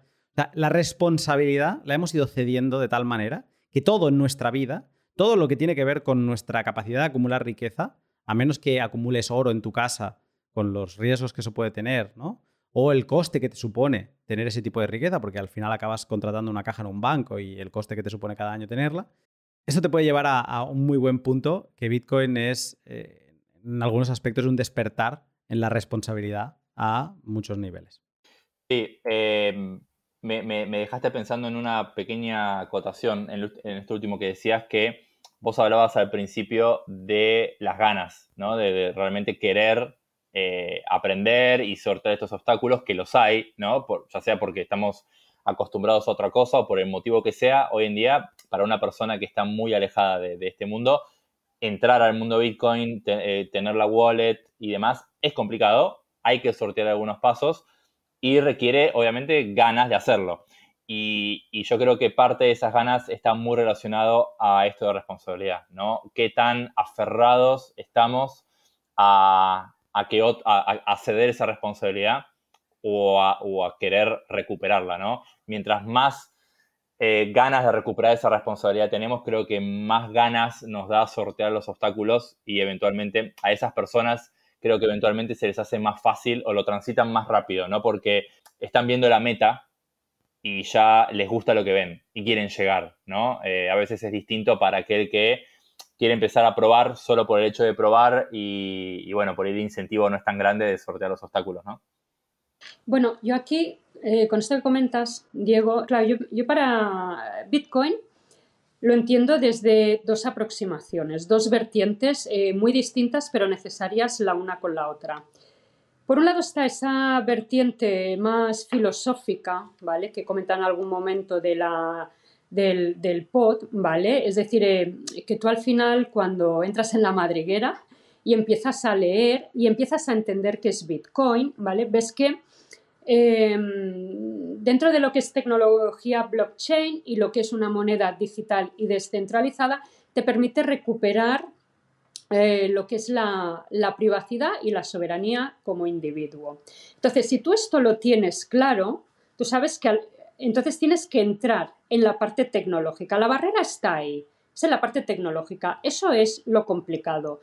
Pero si tú tienes muy clara la primera parte y estás de acuerdo con eso, esas son las ganas de ir a saltar esas barreras y, romper con esa parte más compleja porque es lo que al final te va a permitir adoptar, adoptar Bitcoin eh, y empezar a, a utilizarlo, ¿vale? Como cualquier otro tipo de moneda. Yo creo que al final la, coyuntura que vivimos, yo creo que nos lleva a una mayor adopción, y ahí estoy pensando en los CDBC, por ejemplo, yo creo que cuando la gente empiece a, entender que a la gente le, puede llegar a costar, ¿vale? Es decir, que eh, los CDBCs te, lo, te los pueden vender como una cosa muy, muy, muy fácil, muy, muy atractiva, pero cuando empieces a ver ¿no? que oye, pues eh, la segunda vez este mes que vas a la carnicería, resulta que no puedes comprar carne porque ya compraste una vez, ¿no? Es decir, empieces a ver que, se, que hay ahí un control, ¿vale? Yo creo que eso puede em, llevar a una mayor adopción al, al, Bitcoin y también cuidado, ahí también ha pasado un tiempo, ¿vale? Y la tecnología evoluciona también, ¿no? Y lo que decíamos antes, dentro de unos años escucharemos este pod y nos reiremos de tan difícil era acceder a Bitcoin y mover Bitcoins? Bueno, hoy sí, dentro de unos años la, tecnología nos lo va a hacer mucho más fácil. Nos lo va a hacer mucho más fácil y, eh, y, lo otro, pues lo que os decía, yo creo que la, coyuntura socioeconómica, política actual nos va a ir a hacer tomando conciencia de lo que vivimos, de que hay un recorte de, de, libertad y que al final, pues si quieres recuperar, pues ahí, ahí tienes eh, Bitcoin como un primer paso. Hay muchas más cosas aparte de Bitcoin. Bitcoin te, te lleva también a descubrir otras cosas en esa línea. Si quieres libertad, no te va a quedar otra que tomarla. Y te va a tocar tomar acción.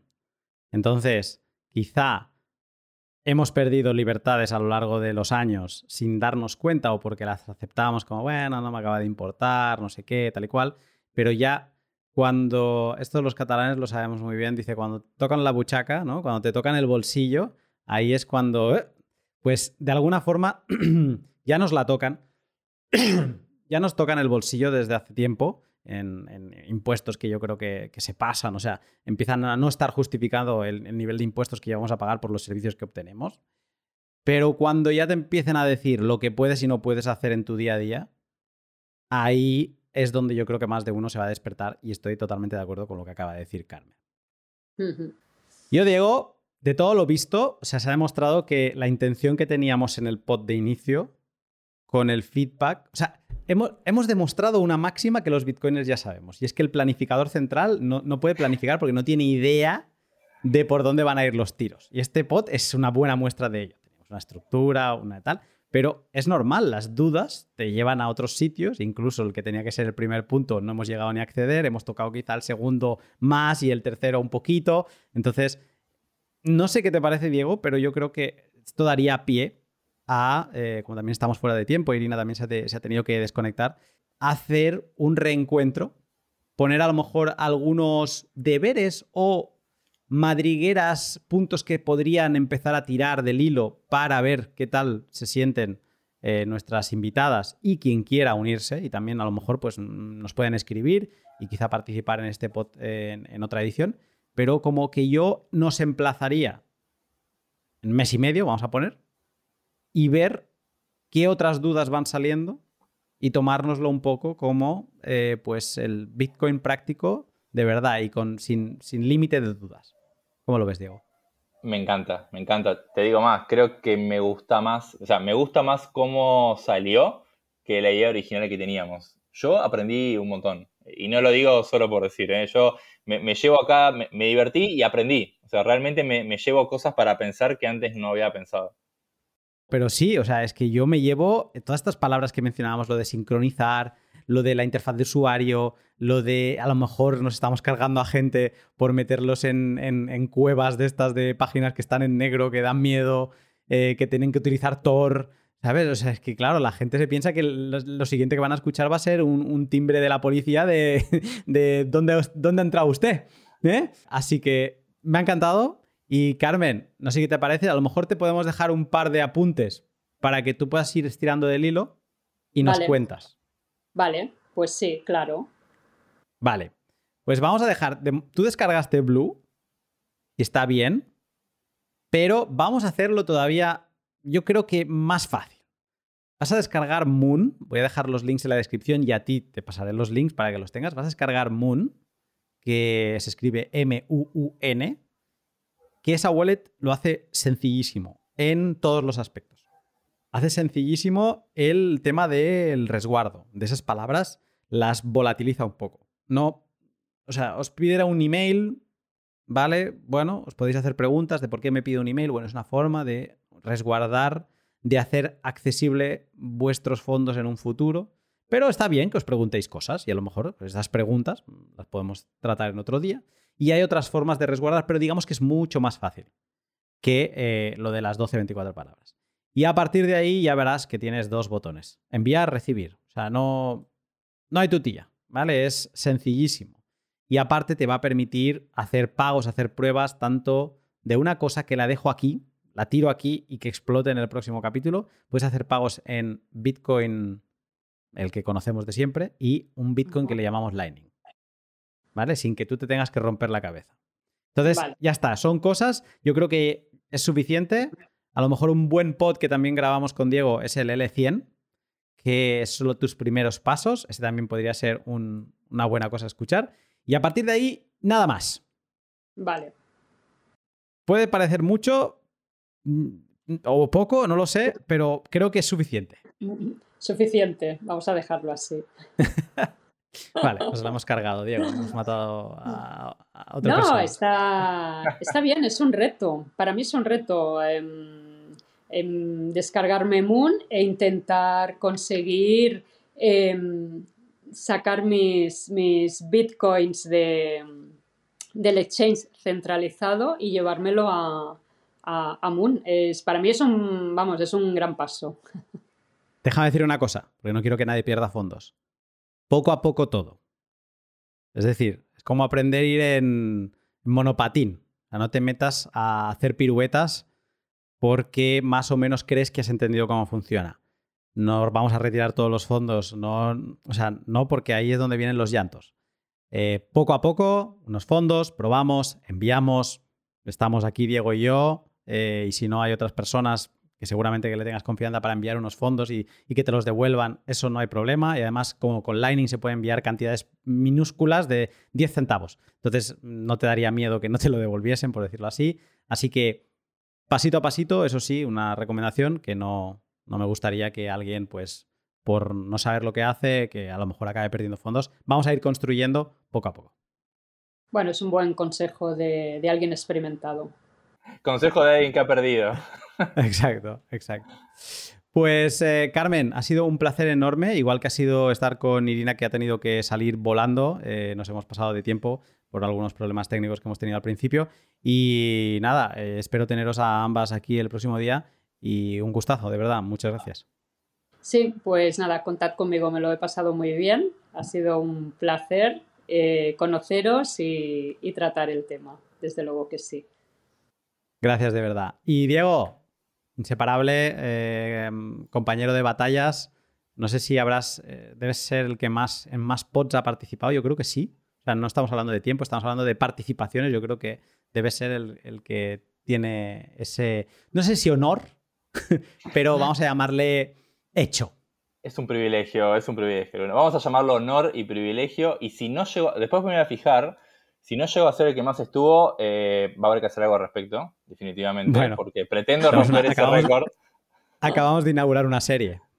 Me encanta, me encanta. Y, te digo más, ya, te estoy ideando un pod con eh, los finalistas de esa competencia, todos juntos. Ah, entonces acabas de crear una competición de esto. Claro, por supuesto. Vale, me parece bien, eh, recojo el guante también y nada, Diego, estamos en contacto. Por supuesto, Luna, siempre dispuesto.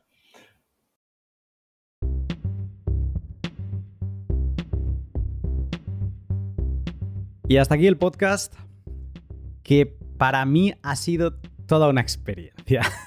Porque, primero, me reí un montón.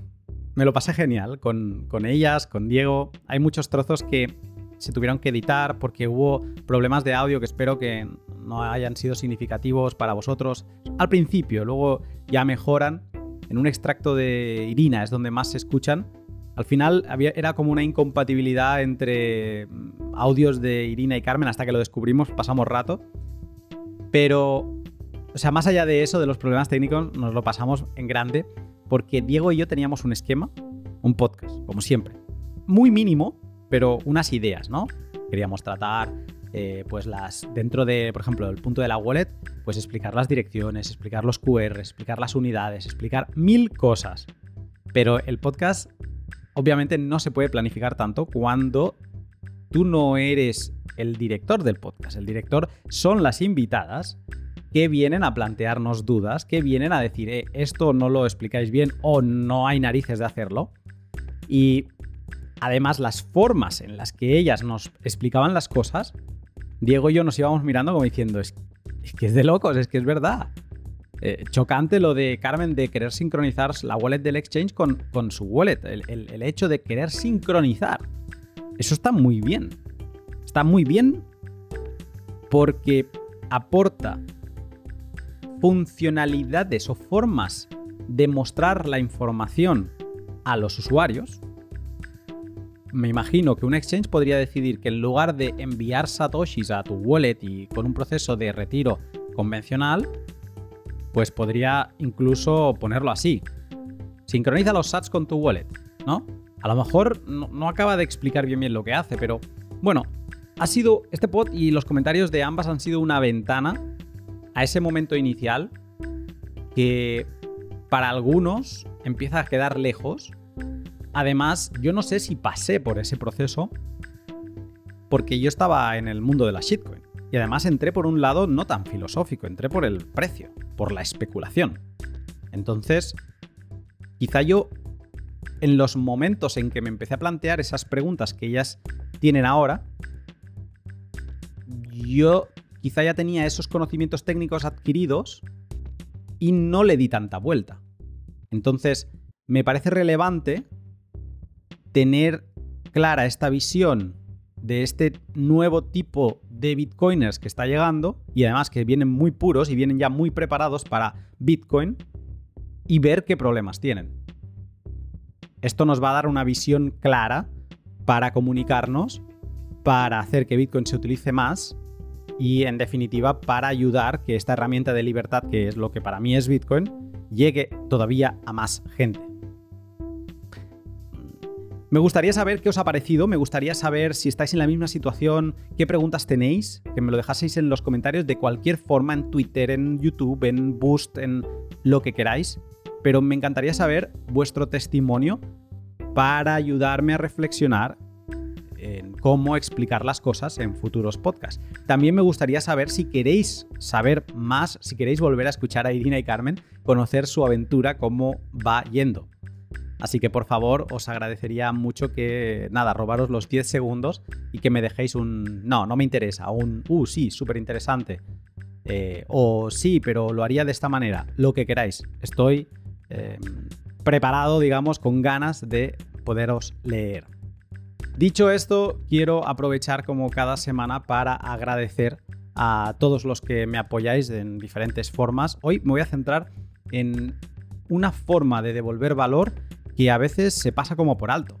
Y es todos vosotros que le dais a retweet, que lo compartís, que hacéis un retweet pero con un comentario, eh, en cualquier red social, en Instagram, que lo enviéis por DM. Estoy empezando a colgar los anuncios de los pods en Instagram con algún pequeño short para ver si así también llegamos a ese otro público que no está en Twitter y que no está tan metido en las comunidades bitcoiners de Telegram y demás. Bueno, de la forma que sea, muchas gracias si me ayudas a compartir los podcasts que te hayan gustado. Y también si no te han gustado, que me digas por qué no. Gracias por ello. Y obviamente gracias a mis Patreons, que ahí siguen, no paran, siguen creciendo. 113 creo que somos de locos. O sea, hubo un momento ahí que la barrera de los 100 no, se superaba, o sea, se superaba, se bajaba, se superaba. Estamos en 113 de locos. Eh, muchas gracias. Obviamente va a seguir habiendo contenido eh, exclusivo para vosotros, como ya vengo haciendo. Y como cada semana, vamos a empezar con la sección de valor por valor. Entonces, vamos con los boosts, estos mensajes que, van adjuntos a un contravalor que me enviáis. Pues vamos a ver quién me ha enviado boost esta última semana. Eh, habéis sido los siguientes. Festa Loca 1952, Ealbar 13, Darthcoin, Truco 22, Jocelito 83, Guerrilla, MCHVLL, eh, utilices 90 Xtian, que pensándolo bien, lo he escrito como varias veces porque Xtian es, lleva semanas apoyando y enviando boost. Pero lo escribía y digo, Xtian no será Christian, porque la X de un cross, cross Christian. Bueno, ahí lo dejo, que me lo diga. Eh, botella medio llena, Nashasin. Eh, este tiene muchos números, pero creo que simbolizan vocales, así que lo voy a leer como vocales. Cloud de Alan, Leo Klug, Brady 6, Negrunch, Calampong, eh, Invasión, Invasión Crypto, Winchy, Capital, Molford, Carabe, Erbuitre, Garchosaurio, Nasty Plasti, A Contracorriente, Calcoin, Diego Soyu, Alkbone, Helius, Comiene Zuspat y Stacking Sats JS. También hay como 6 personas que no se han cambiado el nombre en Fonten y esta semana no hay ningún anónimo. Esto sería todas las personas que se han animado a enviarme un mensaje con un contravalor. Muchísimas gracias. Eh, los disfruto muchísimo. Desde los que son simplemente un gracias hasta los que son siete líneas de texto escrito. Me encantan. Muchísimas gracias, de verdad. Pero no todos son boost o mensajes, también hay los que, como yo, envían sats por cada minuto que escuchan el, el pod, los llamados stream. Eh, yo sigo, aunque el precio de Bitcoin haya cambiado, yo sigo con mis 100 sats por minuto, porque al final si yo hago 100 sats por minuto en una hora, son 6.000 sats, que es un dólar y medio. Ostras, si alguien me ha convencido para estar una hora escuchando un podcast, para mí es valor o contravalor suficiente y, me parece escaso que le envío. Pero bueno, todo esto aparecerá documentado en el informe que por fin espero publicar. De hecho, después de editar este podcast me voy a sentar a eh, poner todos los valores que he ido enviando. El ranking de valor de esta semana se ha movido un poco, pero no mucho. Dogbull sigue a la cabeza con 154.000 sats. Luego viene Marcelus, Entropy, Java y el anónimo de 100.000 satoshis está a punto de desaparecer de este ranking. Eh, le mando un abrazo, todavía no sé quién es, pero envió una para una parrilla o para una barbacoa o algo, no me acuerdo. Hace un, par de meses. El bus más grande de esta semana, ya lo he leído, es, ha sido el de Nashashin, lo he leído en la intro. Y también le quiero agradecer a Guerrilla que se ha quedado muy cerca de, ser, de tener ese, ese batch, ¿no? de, ser el, más grande de la semana. Y luego vamos con la selección de mensajes, que hay algunos interesantes por aquí. Sobre el pod de ransomware, el L175, Darthcoin dice, Luna, toda esta movida con el pipeline hack ha sido un inside job para manipular la opinión pública sobre Bitcoin. No dejes de morder las trampas que te tiran estos. Ha sido toda una estafa. Es posible, Darth, es posible a mí me venía al pelo para poder explicar la historia, para hacerlo como ejemplo. Pero bueno, la pipeline puede ser un ataque de falsa bandera para justificar quizá mm, unos problemas de suministro que iban a tener. No digo que no. Pero bueno, ha habido otros casos y me han llegado muchos testimonios de gente que se ha visto afectada por ataques de ransomware. Alguno ahora lo leeré. Y, bueno, eh, es un ejemplo más. Pero sí, tienes razón que hay que ir con mucho cuidado. En, tomar conclusiones sobre la atribución, quién ha sido y cuáles son sus motivaciones. En este sector hay que ir con cuidado. Botella medio llena me dice, y tanto que sucede habitualmente. Hace seis meses lo sufrí en mi NAS, que es este como servidor que se tiene para guardar archivos de backup, y soy un particular. Pues imagínate, lo que decía al final del podcast, ¿no? El pánico que, se tiene a nivel particular en, en que te pueda pasar esto. MCHVDLL dice, no veo qué dificultad extra puede tener comprar y pagar en Monero en comparación con Bitcoin.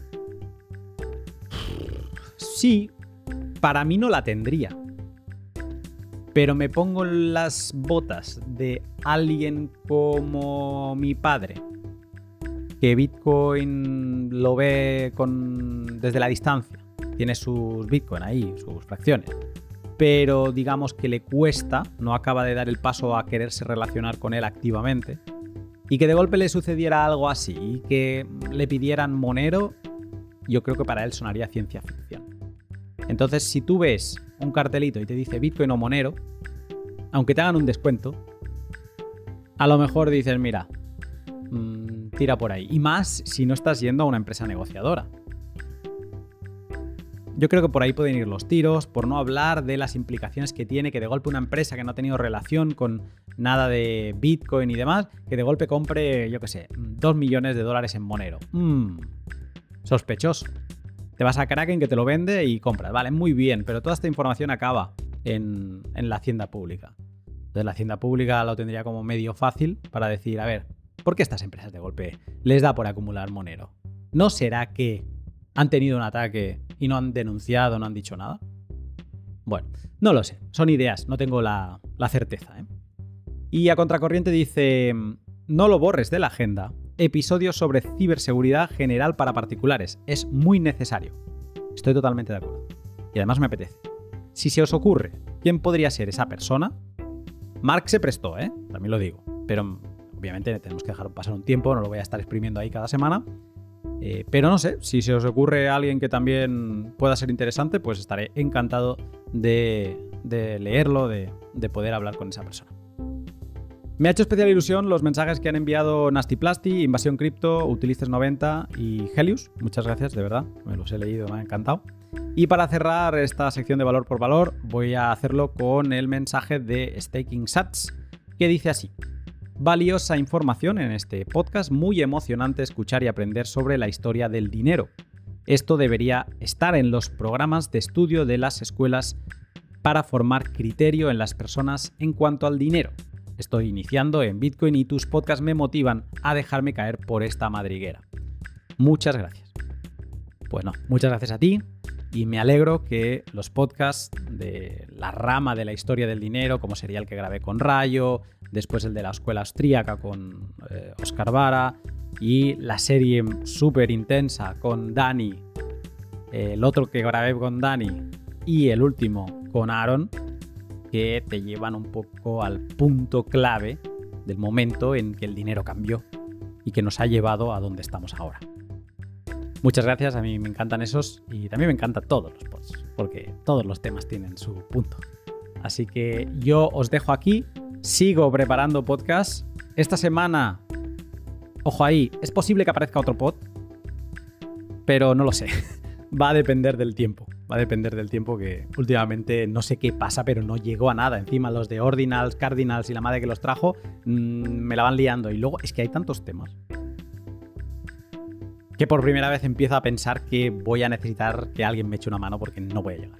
Pero ya veremos. De momento lo estoy disfrutando un montón, así que os dejo por ahora y os saludo pronto. No sé cuándo, pero pronto.